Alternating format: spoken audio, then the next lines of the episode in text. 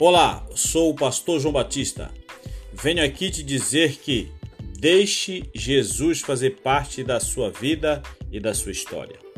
Vamos viver a experiência como os discípulos de Emaús, que puderam caminhar com Jesus ressuscitado.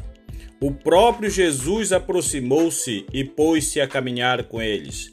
Evangelho de Lucas, capítulo 24, versículo 15. Aqui é o nosso ponto de partida.